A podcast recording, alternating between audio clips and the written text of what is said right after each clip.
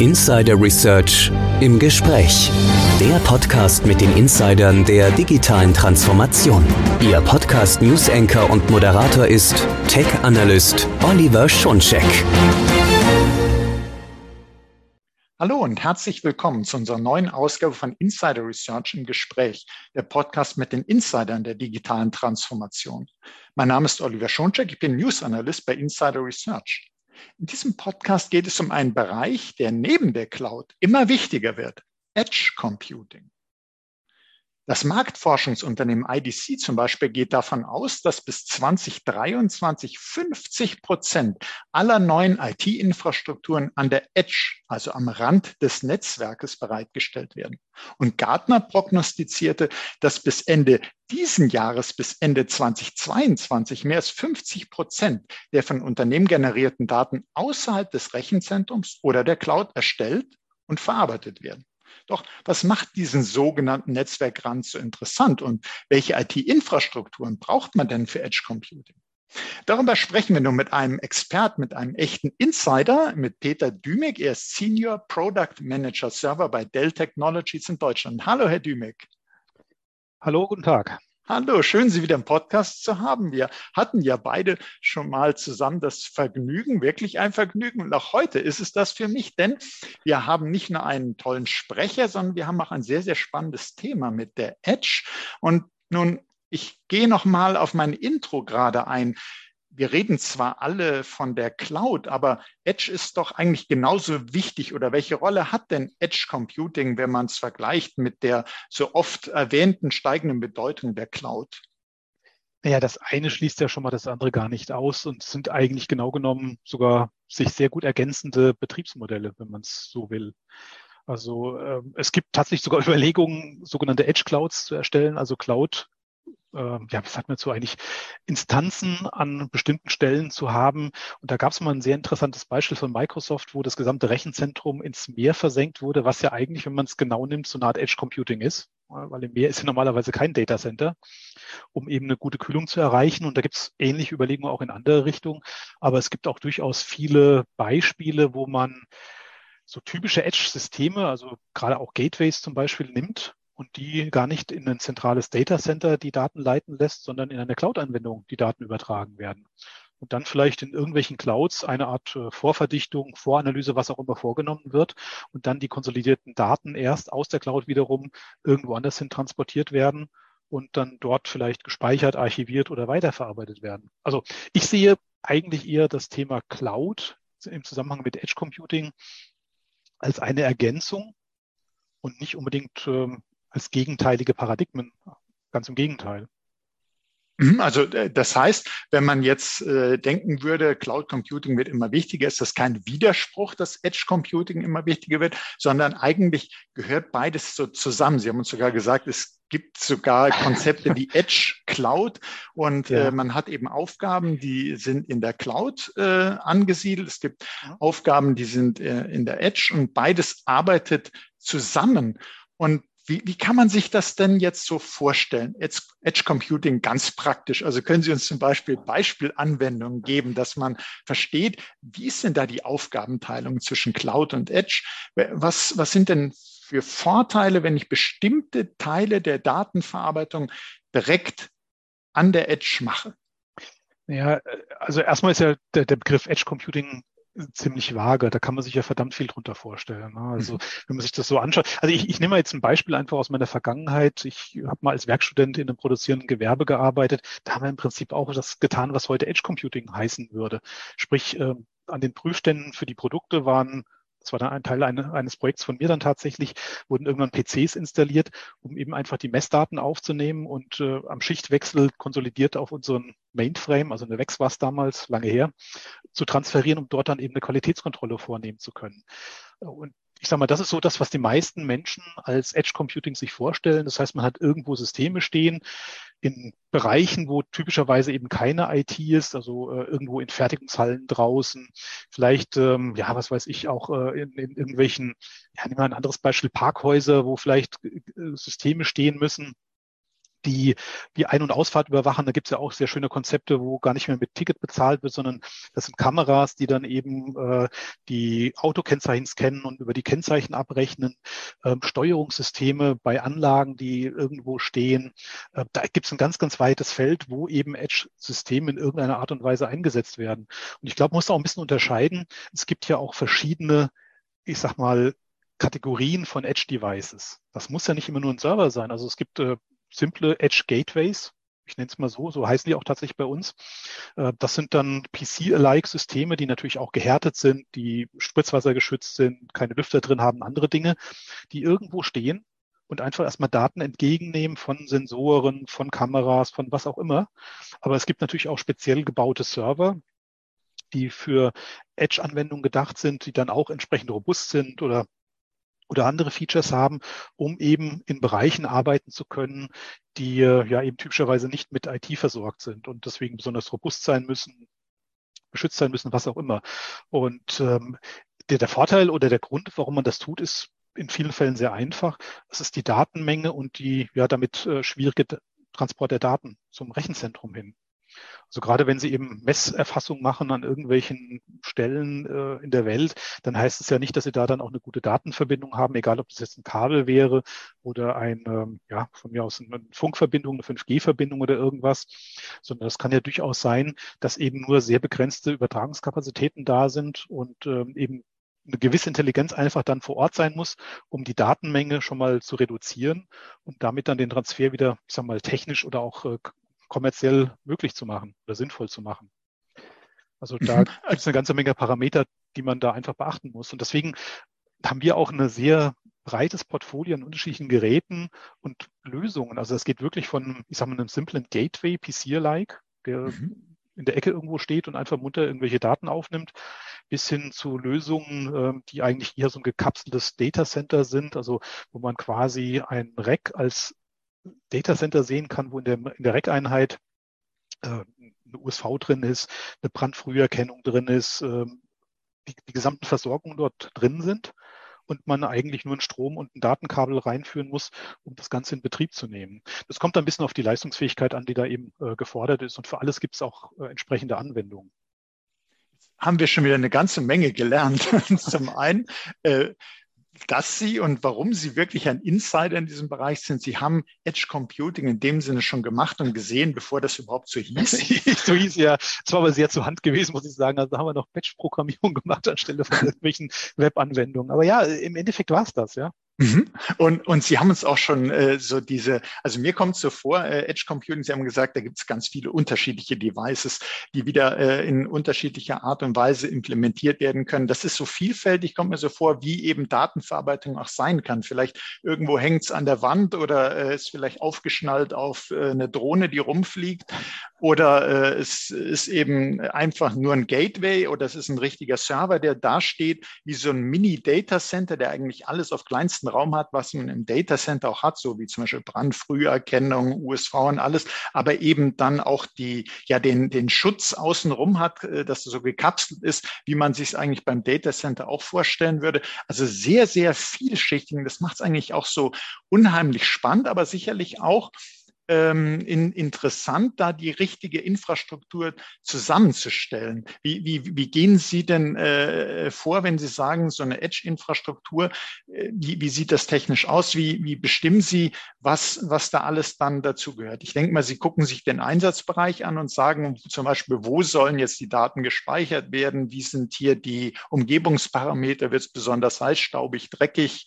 Äh, sind Vibrationen? Also Sie müssen sich richtig das Umfeld genau angucken, oder? Das ist richtig, ja. Das ist natürlich ein bisschen, ja, wie soll ich sagen, komplexer und noch vielfältiger als eine Anwendung im Data Center, weil eben noch viel mehr Faktoren eine Rolle spielen. Sie haben ja schon einiges genannt. Ähm, klar, man muss natürlich auch weiterhin auf die Anwendung gucken. Man muss auf Datenvolumina schauen. Man muss eben auch Verbindungen sich anschauen, wenn solche Dinge realisiert werden. Und da gibt es da wirklich äh, eine, eine Vielfalt von unterschiedlichen Lösungen, die dann genutzt werden können. Das heißt, so eine Art Stafettensystem, das halt immer bei bestimmten Stops Daten dann übertragen werden per Wireless oder wie auch immer oder eben permanente Datenverbindungen bestehen. Ähm, aber was in vielen Fällen auch noch eine ganz, ganz große Rolle spielt, ist tatsächlich die Örtlichkeit. Sie hatten es schon angesprochen. Gerade Edge Computing heißt auch oft, dass man eben in ja, Situationen IT platzieren muss, die dafür nicht gedacht sind. Von, von den Umwelteinflüssen her, Temperatur, Dreck hatten wir schon kurz gesprochen, aber es ist teilweise ja auch wirklich eine, eine räumliche Enge, die wir dort haben. Und ich nehme jetzt mal ein Beispiel. Äh, das ist ja auch so ein bisschen der Aufhänger, warum wir überhaupt miteinander hier heute sprechen. Mhm, wir hatten ja. vor äh, einiger Zeit ein neues Edge-System vorgestellt. In, in, meinen Augen ein wirklich sehr, sehr interessantes, spannendes Gerät, den XR4000. Und den haben wir kreiert, um mehrere Dinge damit ähm, ja, also mehrere Probleme damit lösen zu können. Also einmal wollten wir ein System haben, was eben kompakt baut, aber trotzdem leistungsfähig ist. Es sollte flexibel sein und wir wollten auch ein bisschen weiter denken als das, was man so typischerweise als normales, in Anführungszeichen, Edge Computing sich vorstellt, nämlich die Maschinensteuerung, die Ampelsteuerung oder vielleicht irgendwie, ja, was weiß ich, am Flughafen die Steuerung für so einen, so Bodyscanner oder ähnliche Dinge, sondern das ist auch durchaus ein Gerät, was äh, sehr gut sich eignet für andere Dinge. Also ich nehme mal ein typisches Beispiel. Der XL4000, äh, ich hatte es ja schon gesagt, der ist sehr variabel. Den gibt es einmal schon in zwei Chassis-Bauformen, nämlich einmal als Standard-Rex-System, wobei Standard ist auch ein bisschen falsch, es ist schon auch noch ein bisschen spezieller, da komme ich gleich dazu. Und es gibt den auch als quasi ja, Standalone-Box, hätte ich es beinahe genannt. Das ist eine kleine Kiste, also auch ähnlich wie ein, Chassis für ein Blade-System, wo Einschübe drin sind. Da können bis zu zwei Server eingebaut werden, zwei Netzteile, noch ein sogenannter Witness-Node, wie wir ihn nennen. Also das ist ein kleiner Mini-Server, der genau dafür da ist, was der Name sagt, als Witness für HCI-Umgebung zu dienen. Mhm.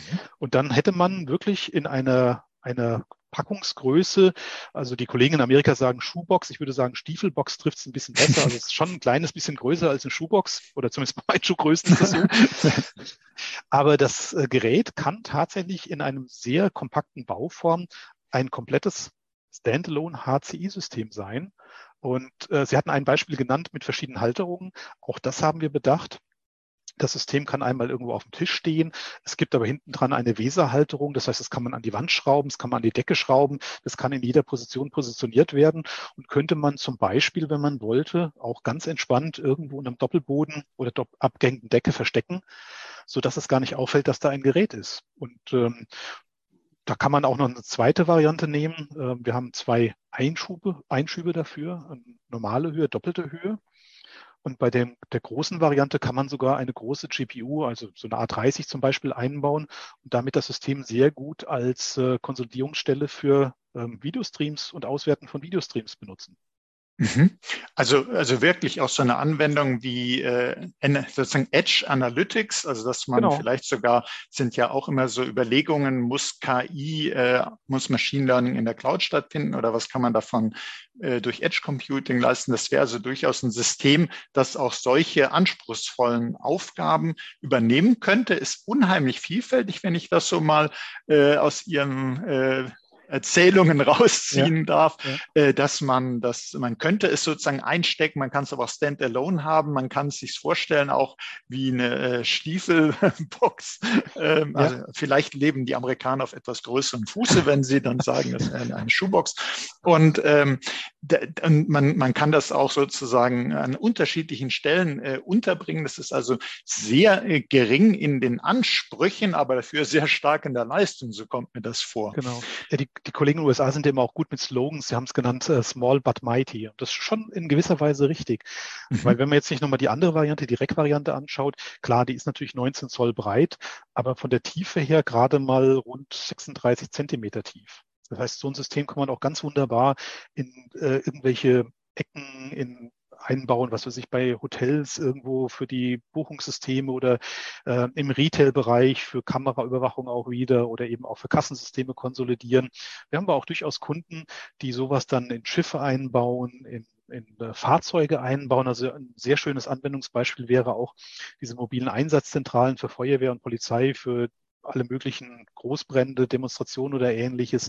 Und ähm, also das ist schon eine sehr, sehr ähm, variable Lösung und äh, die kann man natürlich genauso gut auch in Office-Bereichen einsetzen oder Office-Umgebungen. Also auch da die Direktvariante ähm, hat theoretisch vier Einschübe für die normalen Bauhöhe-Server oder zwei für die doppelte Bauhöhe. Und in der doppelten Bauhöhe kann man unter anderem auch mehr Storage unterbringen alternativ. Das heißt, man könnte wirklich ein komplettes HCI-System mit zwei Servern und eben dem Witness Node lokal vor Ort unabhängig von irgendwelchen Internet-Netzwerkverbindungen betreiben. Und auch das finde ich extrem spannend, weil es gibt ja jede Menge äh, so Niederlassungen, kleinere, die ein bisschen Infrastruktur vor Ort brauchen. Was weiß ich, ein Anmeldeserver, eine Kopie vom Domain-Controller, Print-Server, äh, eine Firewall, Security, ein bisschen was. Und das könnte man eben dann virtualisiert wunderbar auf so einer XR4000 auch abbilden. Und das wäre jetzt mal, ich sage, kein typisches Edge-System im klassischen Sinn, aber kann natürlich auch von der Robustheit und Flexibilität des Geräts äh, Nutzen ziehen, weil auch da ist es manchmal staubig und die Temperaturen sind, weil fehlende Klimaanlage nicht so ganz optimal. Und so ein Edge-System kann halt zwischen minus fünf und plus 50 Grad äh, betrieben werden. Also da hat man dann auch die, die Möglichkeit, mal ohne Klimaanlage auszukommen. Und wo Sie gerade sagten, das kann auch durchaus, auch wenn es nicht jetzt so typisch ist, was man sich unter Edge vorstellt, im, im Office-Bereich eingesetzt werden, wobei das ja gar kein, auch das gar kein Widerspruch ist. Nein. Äh, kann ja durchaus sozusagen, Office geht ja einfach nur daran, darum, dass es am Ort sozusagen der äh, Datenentstehung, wenn man so ist, also da nah dran ist. Das muss jetzt nicht zwingend irgendwie neben einer äh, Maschine in der Industriehalle sein. Das kann auch, und so stelle ich mir das gerade vor, im Kopierraum sein, wo sonst ja. äh, Papier rumfliegt und wo es auch nicht so toll ist, wenn das Kopiergerät immer irgendwelche heute, heute hoffentlich etwas weniger weniger als früher, äh, vielleicht irgendwelche Stoffe auch mit der Zeit abgibt, dass der einfach unempfindlich ist und auf jeden Fall auch nicht klimatisiert werden muss. Auch das hat man ja in der Regel nicht im Kopierraum. Also man sieht, also wenn so ein kleines äh, Büro ist vielleicht, auch da kann das Sinn machen. Man hat wenig Platz, man hat jetzt nicht einen extra Rechen, äh, Rechnerraum und dann kann man es vielleicht da auch mit reintun. Ähm, mir wäre jetzt nochmal wichtig, dass man versteht, das ist ja ein vollwertiger, leistungsfähiger Server. Und äh, wenn man, äh, wenn man sagt Edge Computing, da gab es früher mal so ein bisschen das Bild, äh, an der Edge, da werden die Daten gesammelt und dann wird das in die Cloud übertragen und da wird es verarbeitet. Und Sie haben ja eben schon gesagt, nee, also dieser Edge-Server kann eben jede Menge Verarbeitung, Analysen, bisschen sozusagen auch vielleicht KI-Aufgaben äh, direkt übernehmen, übernimmt also Aufgaben, die man vielleicht eher beim Cloud-Server denken würde. Und man kann dann einfach die Aufgabenteilung vornehmen und sagt zum Beispiel Echtzeitanalysen, das machen wir hier. Und nachher die Archivierung äh, der Ergebnisse oder überhaupt die Meldung der verdichteten Analyseergebnisse, die übertragen wir in die Cloud. Kann ich mir das so vorstellen? Das wäre eine der, der Varianten, ja sicher. Wobei man muss ja immer aufpassen, es gibt ja auch durchaus Daten, die man aus verschiedenen Gründen gar nicht in eine Cloud übertragen will oder mhm. darf. Mhm. Also Absolut, also gerade, auch wenn das Sie ja. Bilderkennung machen zum Beispiel, kommen Sie ganz schnell in Diskussionen äh, rund um das Thema Datenschutz. Mhm. Und äh, da kann es durchaus sinnvoll sein, dass die Daten eben lokal vorgehalten werden, dass man da kein Risiko eingeht. Aber äh, nochmal, es kommt extrem auf die Anwendung drauf an und natürlich damit einhergehend, äh, was die technischen und äh, natürlich auch die, die rechtlichen äh, Rahmenparameter sind. Und ich glaube, da gibt es keine Schwarz-Weiß, noch viel weniger als in der klassischen IT äh, Schwarz-Weiß-Aussagen, äh, wo man sagen kann, das muss immer immer in eine Cloud gehen oder das muss immer lokal sein. Und das ist auch wirklich sehr spannend, wenn man da mit Kunden oder auch mit Anbietern von Lösungen spricht. Da hat natürlich auch jeder so ein bisschen seine Philosophie. Und da sieht man natürlich auch ein wenig die, ich weiß so schön auf, auf Englisch äh, oder Neudeutsch, die, die Legacy, ähm, wo jeder herkommt, hat natürlich damit einhergehend auch unterschiedliche Ansätze, die Probleme, die allgemein da sind, zu lösen. Mhm. Wir denken eben, es gibt keinen One-Size-Fits-All, deswegen bieten wir sehr viel an und hoffen damit dann auch den Need des Kunden zu treffen. Also sprich, dass wir die passenden Systeme für die Problemfälle haben, äh, Lösungen. Und das ist eben ein sehr, sehr breites Feld. Mhm. Es gibt auch noch ja. einen Punkt, den ich für ganz, ganz wichtig halte. Absolut, ja. Bei uns ist es auch so, dass die Server halt, wie Sie richtig gesagt haben, ein vollwertiger Server sind. Also sprich, die haben natürlich ein bisschen weniger Rechenleistung als die Geräte, die im Serverraum stehen, das braucht es aber meistens auch gar nicht vor Ort. Also da muss jetzt nicht die allergrößte, neueste CPU drin sein, die dann auch entsprechend Hitze produziert und Strom braucht. Aber was natürlich schon gegeben ist, dass diese Geräte alle mit bei uns, wie ein normaler Server auch, im Systemmanagement äh, mit verwaltet werden. Mhm. Das heißt, für unsere Kunden macht es keinen Unterschied, ob sie jetzt einen Edge-Server einsetzen oder einen Standard-Server im Tower-Format oder im, im Dreck-Format irgendwo im Datacenter haben. Die sind alle mit den genau gleichen System-Management-Mechanismen versehen, sodass auch die Kunden sich auch gar nicht umgewöhnen müssen. Und das finde ich auch sehr schick, weil eben das ein integrativer Bestandteil unserer Produktlinie ist und nicht ein, ein Sondersystem, was eben auch sehr speziell vielleicht dann gepflegt oder gehandhabt werden muss.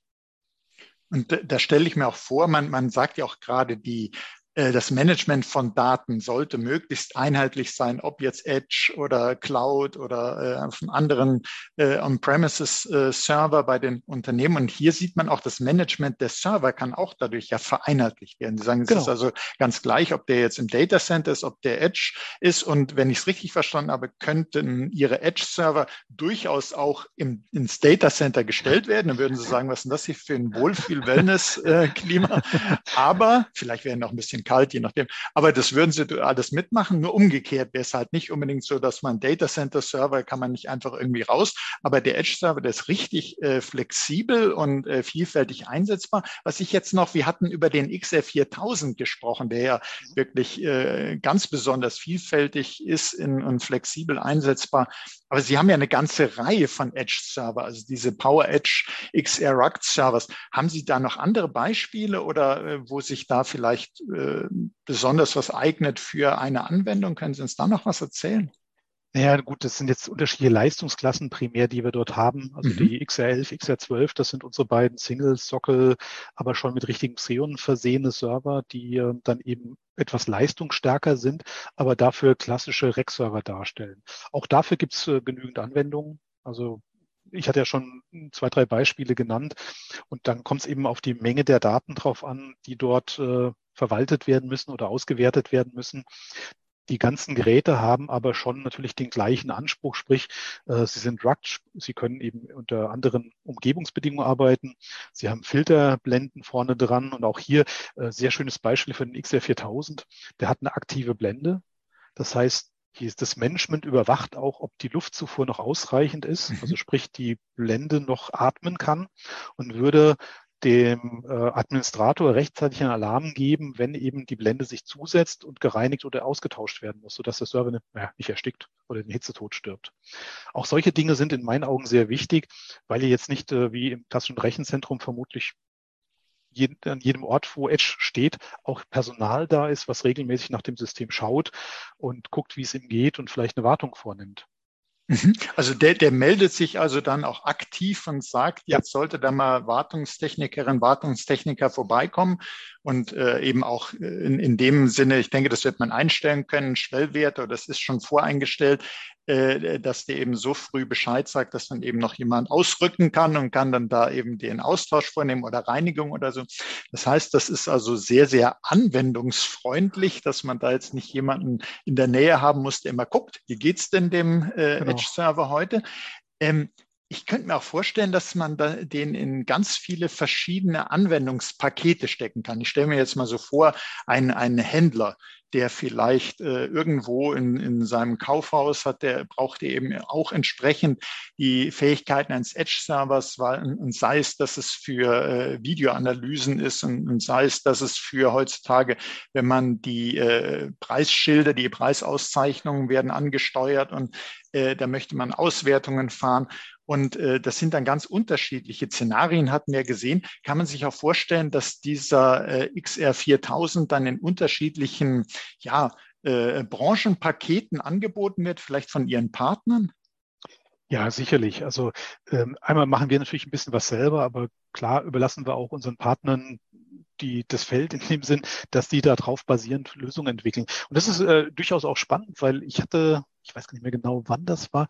Ähm, vor einigen Wochen hatten wir in München unser großen Event, äh, das Dell Technologies Forum. Mhm. Und im Anschluss daran war eine Partnerkonferenz, wo ich dann auch das Gerät kurz vorgestellt hatte. Und es war sehr witzig zu sehen, da gab es dann einige Partner im Raum, die hörten sehr aufmerksam zu und waren sehr interessiert, ähm, weil man natürlich sich da viele Dinge dran vorstellen kann, die, ähm, die man damit anfangen könnte. Also neben diesem Beispiel, was ich sagte, eben eine komplette HC-Umgebung in the Box, komplett autark, wo einfach auch nur Strom und Netz gebraucht wird, ähm, war eine Idee, die fand ich auch sehr spannend, ähm, dass man ja darauf basierend auch sehr schöne Appliances bauen kann. Also mhm. sprich hier äh, irgendwelche äh, Mini-Telefonanlagen draus machen. Also die ist ja heute so oder so Software, Voice over IP. Und ähm, die Einschübe haben gleich vier Netzwerkkarten onboard, sodass man also auch genügend Bandbreite für die äh, Voice-over-IP-Kommunikation hat.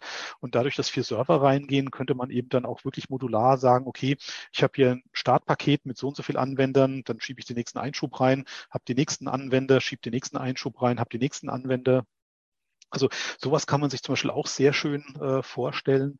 Ähm, ein anderer Partner hatte auch eine sehr schöne Idee, wobei die jetzt nicht ganz neu ist. Das war klassisches Computer Vision, also wirklich die Überwachung, ähm, weil er sagte, ja, also ich habe da äh, äh, bei ihm ging es mir um das Thema Qualitätskontrolle, also eigentlich ja, Bilderkennung genau genommen. Und er sagte, das ist schick, weil da kann ich eben hier eine, mit einem Server, der wirklich geschützt ist und rugged ist, eine Grafikkarte einbauen und habe damit die Möglichkeit, eben sehr schnell die Bilder auszuwerten, die eine Hochleistungskamera aufnimmt und darüber dann eben die Qualitätskontrolle in der Fertigungsstraße zu steuern. Absolut, also dass man da sozusagen von der äh, QA äh, direkt sehen kann, ob da jetzt äh, Fehler beim Bauteil ist oder was da jetzt auf dem äh, Fließband so alles passiert. Ja, genau. Mhm, und dass man das dann direkt analysiert, was mir auch sehr, sehr gut gefallen hat. Da kann man sozusagen ja auch ein schönes äh, Videoüberwachungsdatenschutzpaket zimmern, sage ja. ich mal. So ein Steckenpferd von mir, Datenschutz. Also gerade weil Sie auch sagten, es ist ja immer das Thema, welche Daten dürfen überhaupt in welche Cloud. Und äh, wenn man eben auch da zum einen die zu übertragenen Daten minimiert und vielleicht eben auch schon so äh, entsprechend bearbeitet, dass man da den Personenbezug äh, nicht mehr hat. Wenn das alles schon auf einem geschützten Edge-Server passiert, dann hat man da natürlich auch Vorteile äh, hinsichtlich Compliance. Das äh, finde ich ist auch ein sehr, sehr wichtiges, Richtig. gutes Beispiel. Und da braucht man eben auch ein bisschen Rechenleistung vor Ort, um das äh, hinzukriegen. Und das kann man eben sehr schön kombinieren mit reiner CPU, mit GPU, je nachdem, was man benötigt. Aber ich denke, da wird es noch in der, in der nächsten Zeit ein paar gute Ideen geben, weil das Gerät ist gerade erst vorgestellt, ist jetzt diese Woche auf dem Markt. Also sprich wirklich ganz, ganz neu und erfahrungsgemäß, wenn sowas, ich sag mal, mehr Uniques auf den Markt kommt, was eben nicht so ein Standardsystem ist, dann braucht es erstmal so ein kleines bisschen Zeit, bis man sich äh, Gedanken gemacht hat, okay, was kann ich damit anfangen? Was ist denn eine gute Idee? Wo kann ich hingehen? Ähm, ich hatte ja schon das Beispiel genannt mit den HCI-Lösungen. Das ist tatsächlich eine der, der meistgenannten Anwendungsfälle, die unsere Partner gesagt haben, dass sie eben ihre Kunden mit kleinen vor Ort ähm, Infrastrukturgeräten ausstatten müssen. Und äh, dafür so eine Lösung auch sehr gut ist, weil es eben genauso wie bei einem Markt irgendwo in der Ecke stehen kann. Kopierraum, ja, ist auch immer wieder gern genommen. Aber viele haben ja sogar schon kleine Racks, wo dann eben die Telefonanlage drin ist, wo ein bisschen Netzwerk drin ist. Und dann wird eben noch ein kleiner Server reingeschraubt, der dann eben die ganzen notwendigen ähm, Basisfunktionen übernimmt. Also ich stelle mir gerade vor, dass Sie das im Gespräch mit äh, Ihren Partnern, haben Sie doch bestimmt auch den XR 4000 dann so auf den Tisch gestellt. Da sind bestimmt einige gekommen und haben so außenrum geguckt. Und vielleicht hat der eine oder andere gefragt, ob man sowas gleich auch mal haben kann. Also, ah, leider nicht. Ich habe noch keinen. Die, der ist noch im Zulauf, weil das Gerät mhm. wird jetzt erst angefangen zu produzieren. Wir hatten nur so ein paar Demo-Modelle auf der Veranstaltung gehabt und mhm. natürlich dann in den Laboren. Aber ja, ähm, ich werde dann bei der nächsten Termin mit Sicherheit ein Gerät mitnehmen. Und ich hatte bei der, bei dem Stopp in Düsseldorf ähm, auch mal so ein Livestreaming gemacht und hatte die Box wirklich auf den Tisch gestellt, dass man auch mal die Dimensionen sieht. Mhm. Und äh, wir, wir haben ja in den Shownotes äh, ein, ein so ein Unboxing-Video auch mal mitgenommen, dass man sich das mal selber anschauen kann und wirklich die Vorstellung bekommt, wie kompakt dieses Gerät wirklich ist. Und das ist echt beeindruckend. Mhm, absolut. Und das ist ein ganz wichtiger Hinweis auf die Show Notes, weil Sie haben das jetzt ganz wunderbar beschrieben. Ich habe auch äh, Bilder, alleine schon der Hinweis auf die Stiefelbox liefert ja auch schon so äh, Dimensionen. Da weiß ja. man schon mal, wo es hingeht. Aber ganz wichtig, genau in den Show Notes haben wir auch dieses Unboxing-Video und es gibt viele weitere Informationen zu den Edge-Servern. Und äh, kann ich also nur empfehlen, anschauen, reinklicken, reinlesen. Äh, diese Folge dann äh, gern nochmals anhören, weil das waren wieder ganz spannende Insights von Ihnen, Herr Dümig, diesmal zu Edge Computing, etwas, was Sie schon gemacht haben, äh, bevor es das gab. Sagen Sie sowas nicht, da fühle ich mich immer so alt. naja, gut, Sie wissen ja, wie schnell sich das alles entwickelt. Ja, in der IT geht alles ratzfatz. Genau. Wobei, äh, ist es eigentlich interessanterweise ja gar nicht mal, dass sich so viel ändert. Es heißt nur anders und man hat meistens schönere Methoden, als früher es zu tun. Also genau genommen sind viele Dinge ja einfach nur wirklich modernisiert worden. Mhm. wenn man es so nimmt, oder? Aber auch, ja, absolut, absolut. Äh, aber auch das geht einfach noch schneller äh, als früher. Und natürlich ja. vieles äh, ist auch nochmal, bekommt vielleicht einen neuen Namen, aber steckt dann doch wieder mehr dahinter als früher. Einfach die, die Leistungsfähigkeit ist ganz enorm im Vergleich zu dem, was, was man dann äh, früher sich eben in die Industriehalle stellen konnte. Ja. Aber ich denke, dass das lohnt sich wirklich da dran zu bleiben, äh, gerade auch bei diesem XR 4000 äh, Video anschauen, bei der nächsten Veranstaltung vielleicht mal mal äh, auch ganz nah rangehen, angucken, anschnuppern, kann nichts passieren, der ist gut geschützt. Und äh, deshalb möchte ich mich herzlich bedanken, Herr Dimmich, bei Ihnen, dass Sie uns da mit auf die Reise genommen haben. Und Ihnen, liebe Zuhörerinnen, lieber Zuhörer, möchte ich danken für Ihr Interesse an diesem spannenden Thema. Und wie gesagt, schauen Sie sich die Shownotes an, lesen Sie, gucken Sie, hören Sie, fühlen Sie an, sobald Sie so einen Edge-Server äh, dann vor sich haben. Und seien Sie auch das nächste Mal dabei, wenn es heißt Insider Research im Gespräch, der Podcast mit den Insidern der digitalen Transformation. Wenn es Ihnen gut gefallen hat, so wie mir, abonnieren Sie doch unseren Podcast. Sie finden uns auf allen führenden Podcast-Plattformen. Das war Oliver Schoncheck von Insider Research im Gespräch mit Peter Dümig von Dell Technologies. Herzlichen Dank nochmals. Ja, vielen Dank auch von meiner Seite und noch schönen Tag.